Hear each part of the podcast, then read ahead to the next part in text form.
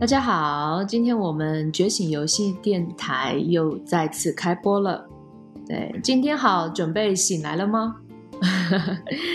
我们今天的主题是，呃，请记起来，我们为什么而来？当初为何我们的灵魂选择了这个身体呀？我要怎么样才能活出我生命的光芒呢？大家对这一个主题有什么想法呀？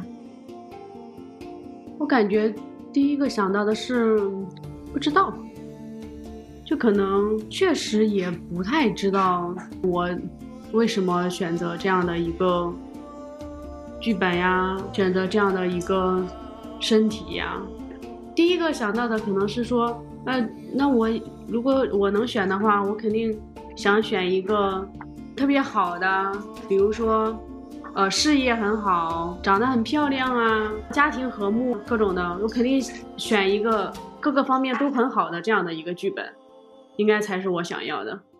其实这个话题我也不知道，这话题其实有点深刻吧，或者是就是说为什么选择这个身体？其实我一直觉得就是就好像这个身体是爹妈给我的，然后它实际上跟我灵魂之间是有一些。隔阂的，或者说是是有一些分割感的、分离感。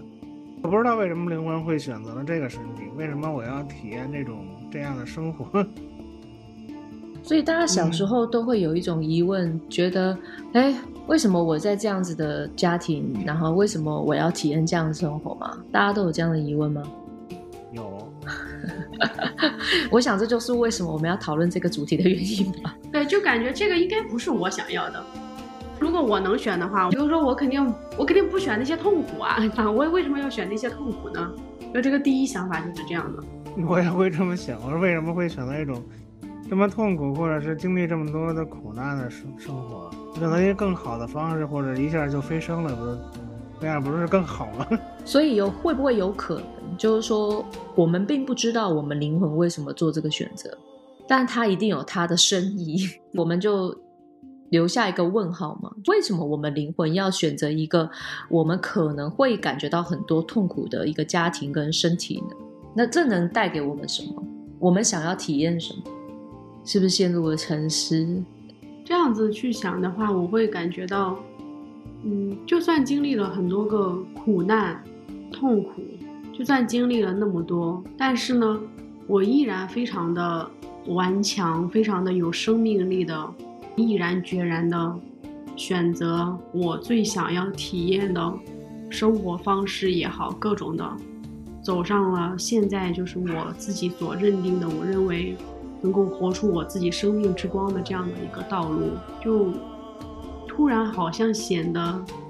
这个光异常的亮眼。就好像如果说没有那些痛苦，我可能也不一定会选择走现现在这条路，并且呢，这个光它也不一定。会显得这么的耀眼，但为什么你在说这个的时候，感觉还是挺痛苦的呢？就是什么东西让你还是感觉听起来还挺苦的？我们去想一下哈，如果说我们的灵魂哈，真的好像感觉在身体的这个牢笼跟禁锢之中。有个限制，之前我们是不是有聊到过？有限制，感觉就有动力去冲破那个限制。所以，我们会不会大家都去选择这个身体的时候，就是选一个最能让我们产生动力去冲破限制的身体？所以在冲破这个限制的这个路途上，其实大部分是充满着冲突、冲撞，然后还有。不合一的，对吧？就他跟我之间是相反面，有很多未和解的部分，嗯，还有有很多已经和解后还残留的那一种伤痕，和解后可能还有一些遗毒啦，还有一些阴影嘛，就觉得要和解蛮累的，蛮难的，蛮苦的，确实是，嗯，已经触及到这个光了，但是如果想到以前的那些个痛苦的那些个经历啊。还是会感觉到，哦，那之前确实也还是蛮苦的，对，还是会有这样的一想法。我觉得可能就是，这就是灵魂给我们的任务吧，或者是我们要来地球这一趟旅程，他所经历的这些事情，但是就是也是促进我们进化的一种方式，先让你经历一些失望、痛苦，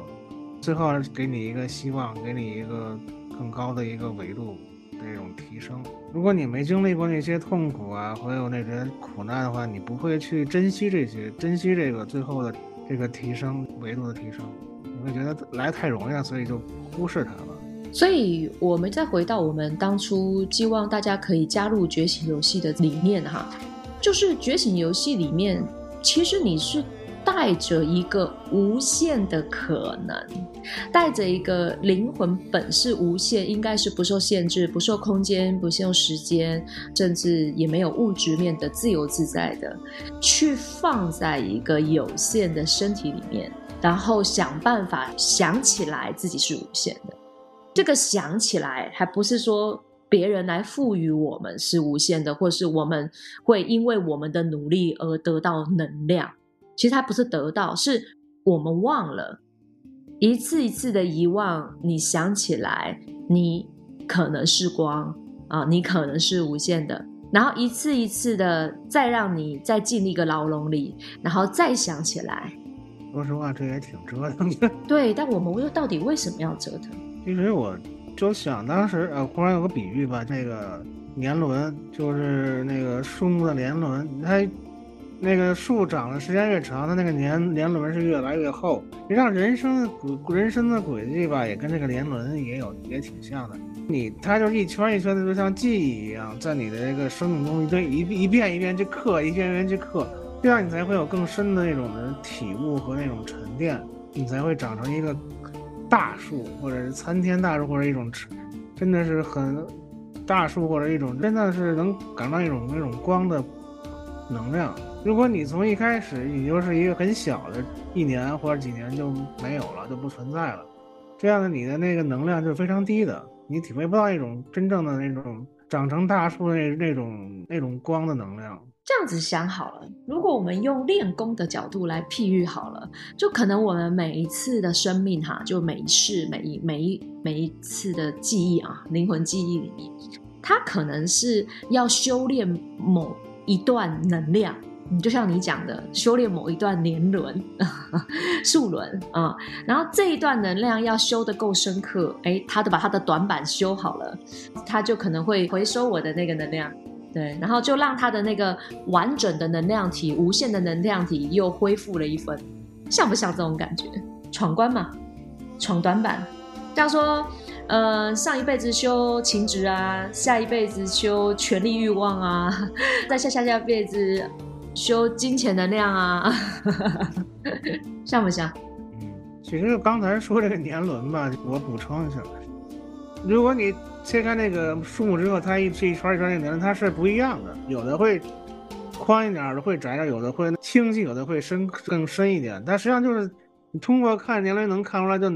它这一年，就 包括那一年的那个气候变化都能看出来。实际上就像那个人，就刚才说的像人人的经历一样，它实际上就可能这一年他就修这个去了，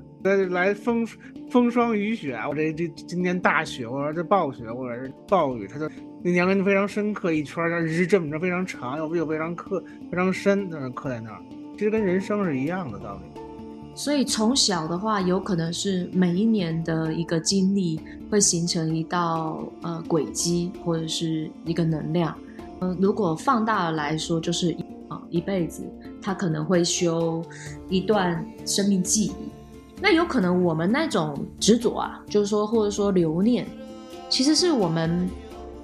有可能留念那段故事，因为你知道吗？很多人像很多现在这种功成名就的，不是很喜欢写自传吗？其实他们最后获得功成名就之后，会回回回首他们曾经很苦难啊、很很努力啊、很奋斗的那段苦难的一个时光。如果没有那段苦难时光的映衬的话，其实他们成功不会那么的让他喜悦。所以我们可能也是留恋苦难的故事。但在这个股市故事的背后，哈，其实有可能更大的角度是，我们其实只是要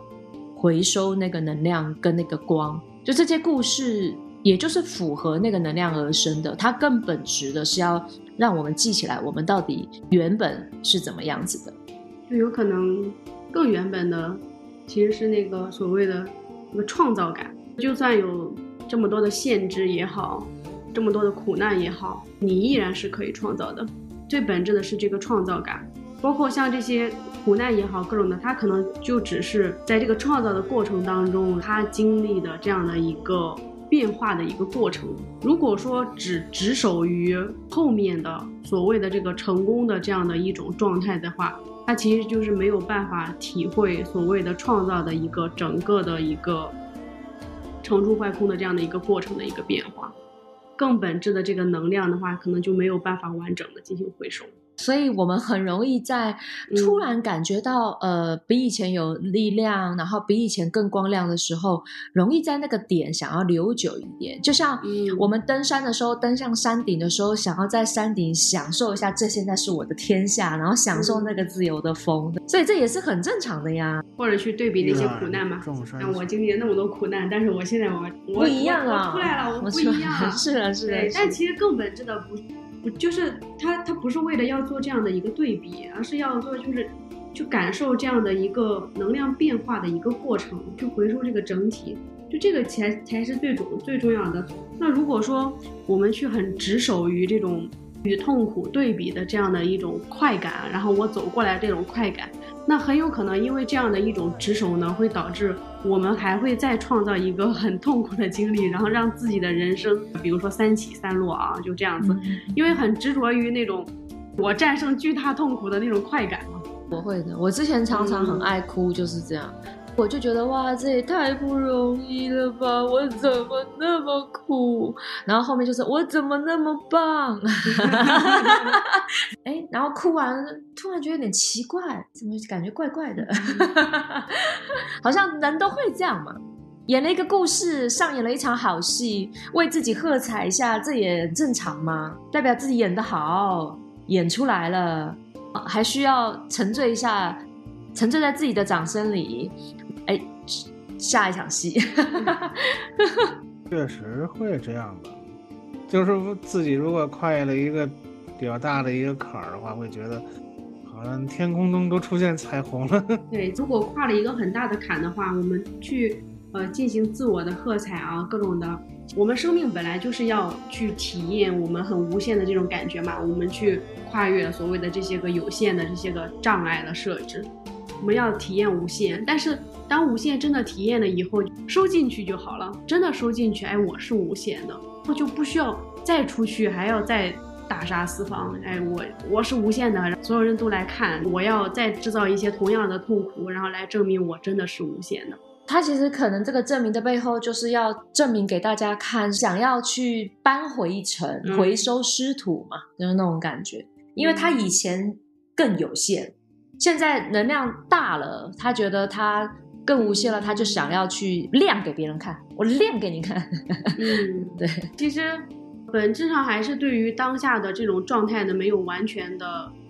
内收内收进来。如果说当下真的认为自己已经已经 OK 了，那过去其实已然过去了，那我们其实没有必要再去回收师徒类似的这样的一种行为啊。所以过去会给我们一个回马枪。再次考验我们是否还有想要在入戏吸引苦的欲望，而这个苦吸引来了，我们就能再体会到一次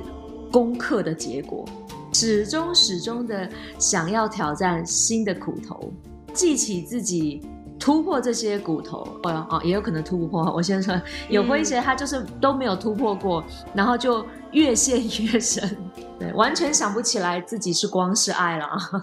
对，突不破的就执着在里面，就想要去突破，然后突破了以后呢，又想要执守，又执着在里面，就各种各样的执着交织在一起，就一直在这样的一种流连忘返。我们前呃昨天吧才讨论到，我们认为如果觉醒游戏玩得好的。我讲了玩得好的，就是说在世俗上面获得更多，像说物质面、嗯，权力面，然后各种物质显化比较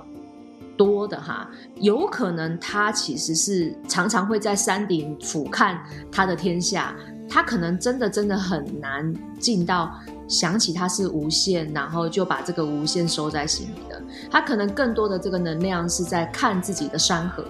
就是比较难。但是如果那种一直沉沦下去，然后就在苦里面翻不了身的，因为太过苦，有可能他会兴起想要找光的渴望。就好像你在一个谷底里头，你会想往上爬，但是你在山山顶上的时候，你可能就觉得我是最最最高的那个，站在山顶上已经不会再往下看了。对对对，他可能就就一直在那里享受他的丰功伟业啦。其实可能会比较难，对他可能像说，即使他有一些其他的痛苦，他可能也会因为他在享受他的丰功伟业，所以他就会选择暂时性的忽视他的痛苦。但这种其实站在一个山顶执着于此的状态，其实就以为是无限的，因为下面全是自己的山河嘛。但是其实本质上它是有限的，因为他没有机会体验更多。他他他只愿意站在这里。对。是的，是的，他不愿意去其他地方。我其实今天还是想讲说，你知道，如果说我们当初的灵魂，我们有一个前提啊，我们当初灵魂这个意识，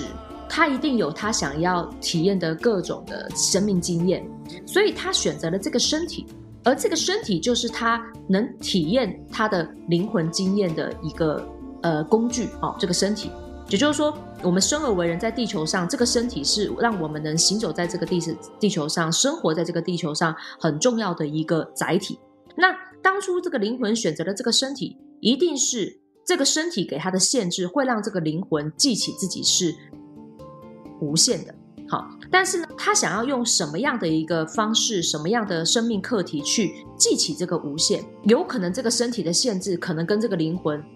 就很像阴跟阳的。两力对极就是二元对立，因为他的身体是呃充满着限制，跟充满着禁锢，跟充满着难题的，导致于这个灵魂在选择这个身体的时候，他才能跟他能阴阳融合、对撞冲突，然后想办法融合，冲出这个限制，活出他的无限，活出他的光跟爱，活出他的生命剧本的爱之道，有关于生命剧本的专属于他爱的姿态。爱的活法的这个生命之道，所以我们当初来的时候，肯定更高维的我们是知道这个身体能服务我们的。也就是说，这个身体是我们当初自己选择的，对，然后选择来陪我们的灵魂走着一趟生命旅程。对，而化解这个身体跟灵魂中间的对立跟矛盾，其实这个融合的过程就是。呃，我们怎么活出来生命之光？就是需要我们合一，需要我们融合。你知道，因为我们不知道嘛。我们当初，你想想看，人很有趣。人喝了孟婆汤之后，他小时候又是不会讲话，不会想，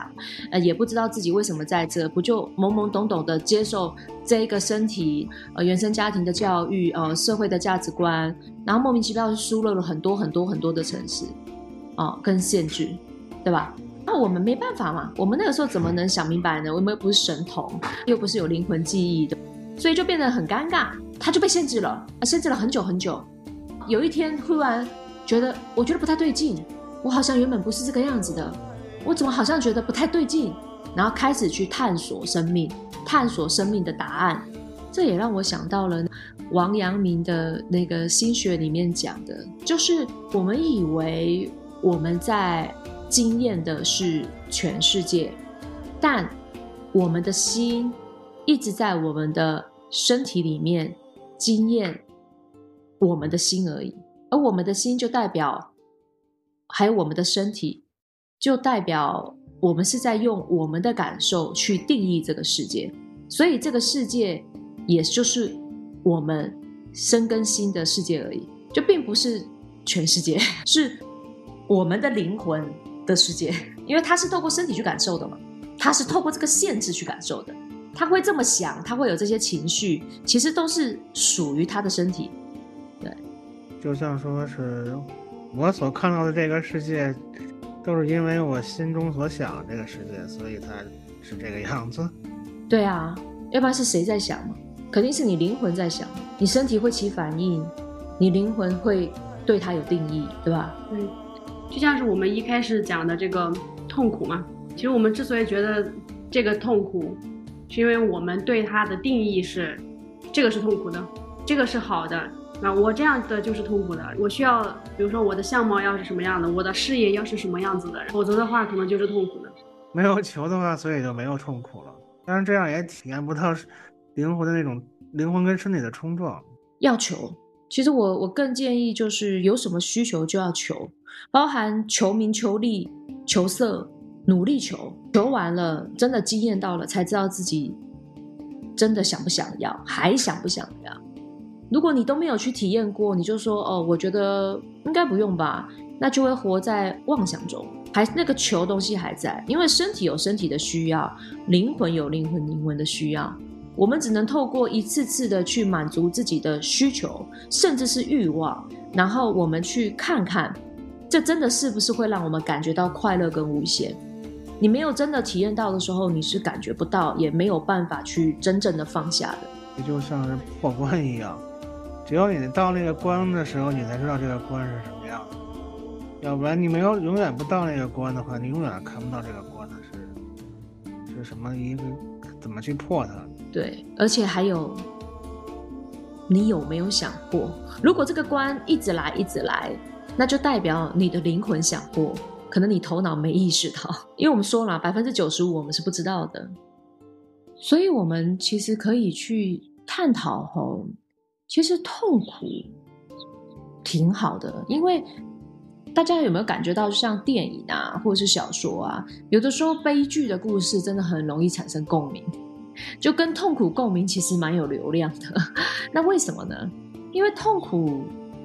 会让人家很有存在感，大家有感觉到吗？确实。所以痛苦这个事情，嗯，我们可能会觉得好像。害怕痛苦哈，但是其实人性是喜欢那种痛苦的存在感的。像大家有没有发现，有些恋爱经验常常重复，就是在失恋啊，呃，他很爱别人，别人不爱他的这一种类型啊，这种剧本的，就他可能也很享受那种我那么的为你，你就是没有办法珍惜我，然后很强烈的就是我的爱最多最好，然后是别人无法珍惜，是吗？又或者是我怎么奋斗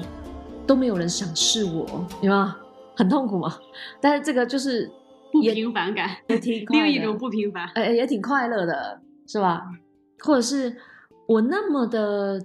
独一无二，为什么大家都不懂得赏识我？或者说，那你那你确实独一无二，所以别人也赏识不了吗？对，享受在痛苦当中。还有一种是因为很痛苦嘛，但是与此同时呢，他后来有可能。他穿越了那个痛苦，所以呢，他享受于自己能够穿越痛苦的这样的一种我很厉害的这种自我满足感当中。对啊，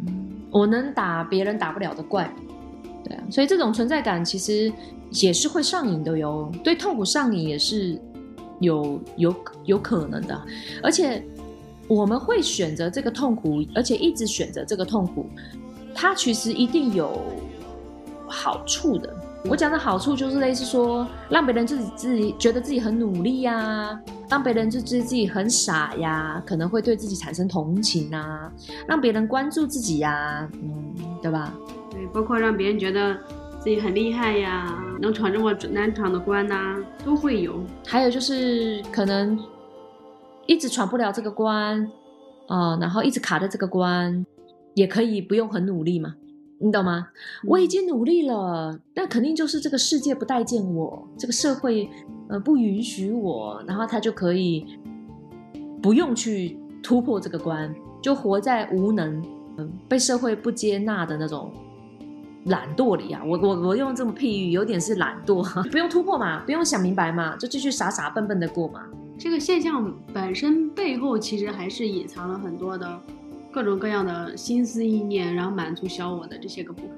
就我们就讲到今天讲到一个主题，我们在一开始的时候，我们为什么选这样的一个剧本？就有可能我们一开始的时候，我们其实想要穿越这样的一个痛苦，但其实我们穿越痛苦的一个根本目的是，我们是可以穿越的，而且并且呢，我们穿越了以后呢，我们可以去帮助更多类似的这样的人，他们其实也是可以穿越过去的。这个才是就是真正的穿越过后的一个心态和感觉感受，并且呢，他不会觉得这个是有多么的耀眼、多么的不平凡、多么的伟大的一件事情，它就只是一个很简单的，这个事情确实是可以做的，它就像一个真理一样的一个存在，呃，并不是说一定要拿出来炫耀的这样的状态。但是呢，现在很多人有可能他选择了这样的一个痛苦，选择这样的一个课题以后呢，有几种现象嘛，一个是就沉浸在痛苦里面，他没有进行去，没有进行突破。还有一种呢，他突破了以后呢，他沉浸在突破痛苦的这样的一个快感里面，而忘记了去进行下一步的动作。对，其实很多人有的时候我们会遇到有些人，他很喜欢讲自己悲伤的故事，在讲的时候还有一种我真是太棒了 的那种满足感。有的时候我们就会不知道该怎么去应对，你真的太棒了。对，但是好像总觉得不太对劲。对对，好，但我们现在讲的就是说，我们不是说不能去理解别人的痛苦哈，因为我们选择这个身体去经验，就是我们这一辈子灵魂要突破的课题，我们也在突破我们身体的限制跟痛苦矛盾，对吧？我们灵魂意识跟身体的一个矛盾跟冲突，我们透过我们去感受这个痛苦，突破这个共痛苦，也就是感受。众生苦，我们才能真的去理解、跟允许、跟照见哦，别人为什么会就是痛苦，别人也能去引导或是协助带他走出痛苦。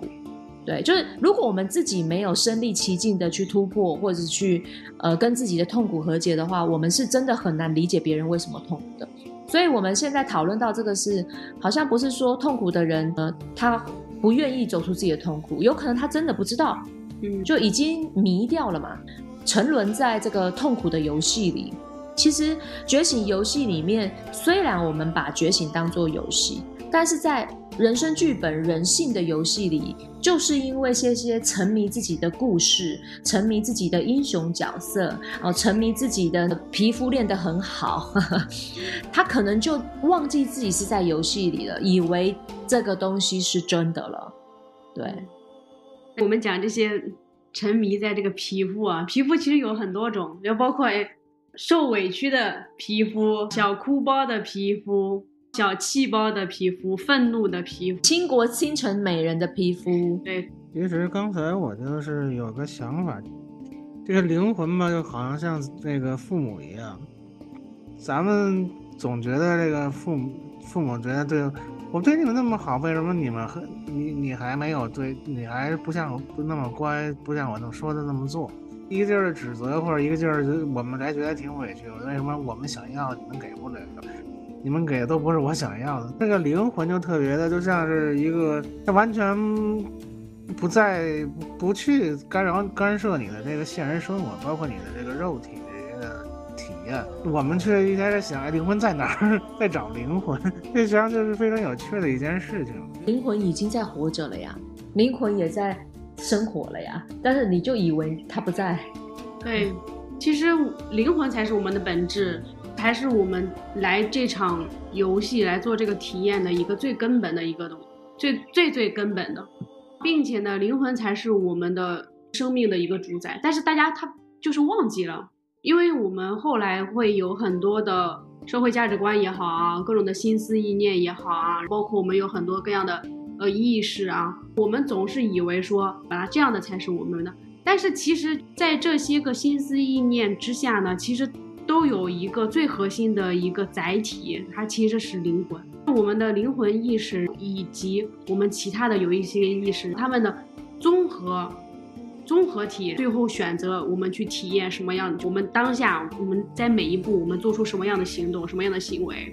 但是呢，我们错误的以为我们表层的那个想要什么的那样的一个意识或者那样的心思意念是我们自己。我们以为就是在每一个当下都只有这个部分，然后都没有灵魂在做选择。其实不是的，就是每一个当下灵魂都在。我们现在讲话的这个瞬间，就是每时每刻都在。所以，我们到底为什么而来呢？就回到我们今天的主题，我们就是为了来体验生命这趟旅程，感受一种最真实的痛苦和这种纠结，这种各种各样的情绪。感受之后呢？感受之后，把它变成一种滋养我们灵魂的养料，我们就会长成一个参天大树。参天大树具体又可以怎么描述？向着光生长，向着光，向着光去迎接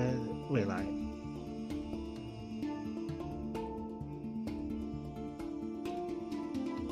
它是真的需要长大的吗？这个身体而言，对于我们身体而言，我们身体是需要长大的；对于灵魂而言，它灵魂只是在引导我们去长长得更长长大。我在想哦，其实灵魂本来一直都挺好的啦，只是我们自己没有解锁灵魂的某个频段。嗯，你讲啊，就是灵魂可能它是无穷无尽无限的，但是我们只是这一辈子就是解锁灵魂的某个频段。那如果你可以在一辈子里面就解锁很多很多的频段，甚至可以很深层次的解锁到更深层次的频段，其实灵魂它就会慢慢被你发现，其实它是一直都是无穷无限的，这比大树还大，嗯超出于大树的，真的是嗯整个无无际无界，对吧？对，它本来就是光和爱，本来就一直在那里。我们一开始的时候，我们是光和爱，然后呢，我们来到这里，我们来进行各种的剧本的体验也好，各种的，就是因为我们的各种限制性想法，慢慢的就是遮蔽了这个这个光芒。我们随着这样的一个体验呢，再把这些个光芒让它再重新绽放出来，那我会感觉我们的生命的体验就是一个重新回到哦，原来我本来就是光，我本来就是爱的这样的一种感觉里面去。嗯，所以我想要探讨的就是说，有可能一开始的时候我们是来做一个生命的体验的，嗯但是结果呢，我们就迷失在这个游戏里的。这个游戏里面可能有欢喜的部分、获得的部分、执着的部分、痛苦的部分。只要你沉溺在这个游戏里的话，你就很难真的想要跳出这个游戏，因为你觉得这个游戏太好玩了。痛苦也是好玩的啊，嗯我说过嘛，悲剧故事那么多人喜欢，对吧？好，那你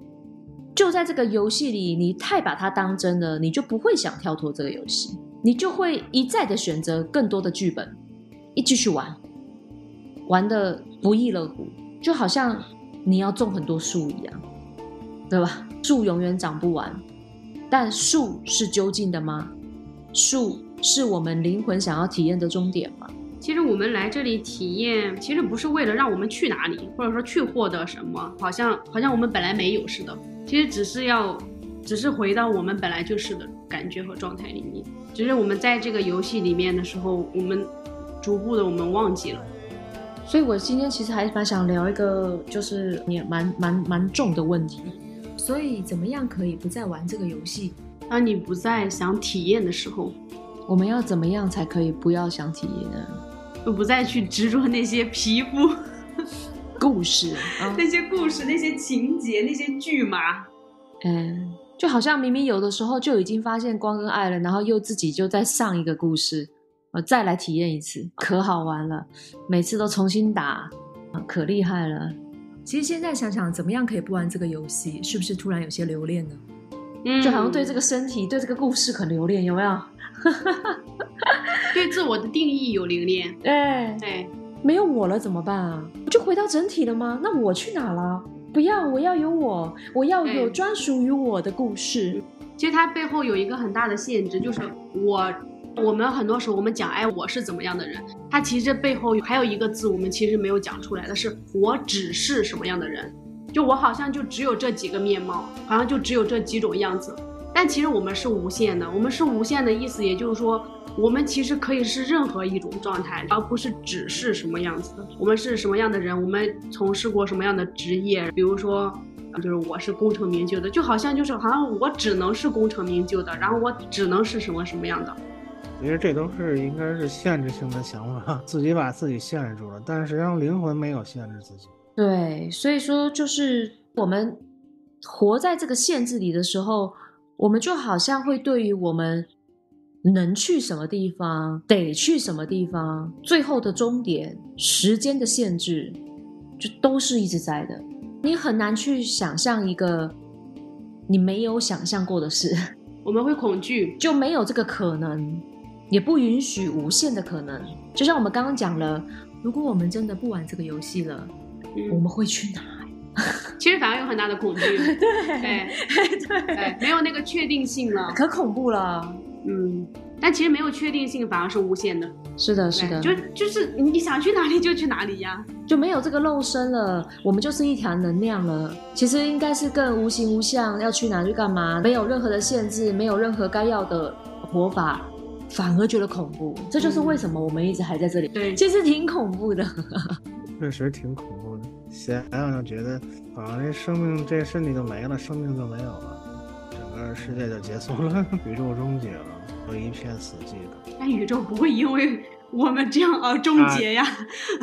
你的灵魂在你的身体意识里，然后你的感受终结而已。你误把这个东西当做最真实的了。我们的消亡并不会影响宇宙的存在，所以我们太看重我们自己的存在了，所以我们太看重我们自己的故事了。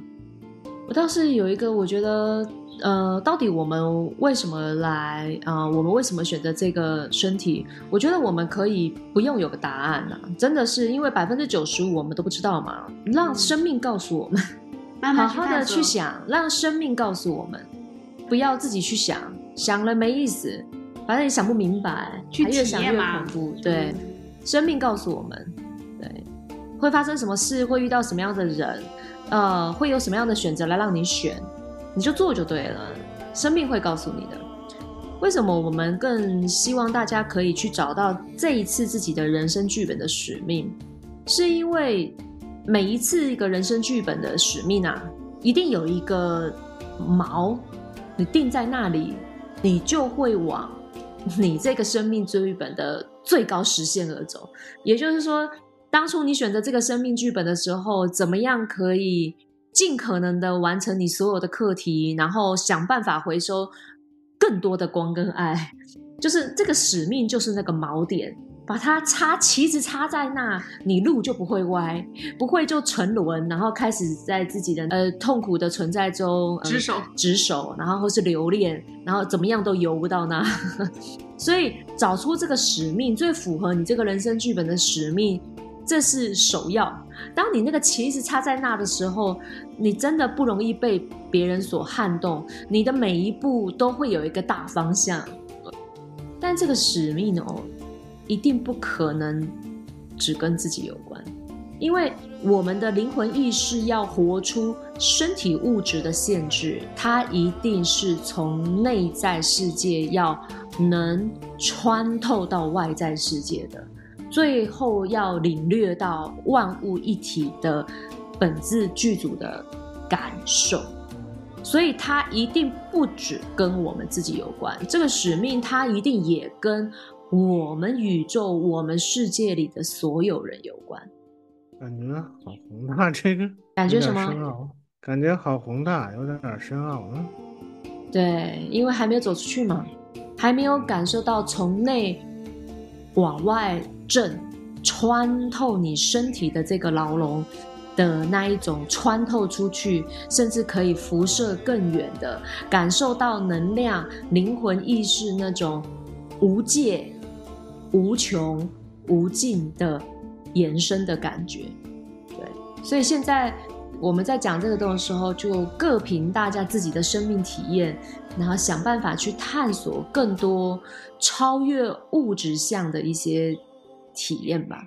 跟感受。最终，最终我们会回到我们生命灵魂意识的源头，甚至我们可以去说，我们所有人的灵魂意识创造了地球的这个实验场，创造了这一个看似真实的物质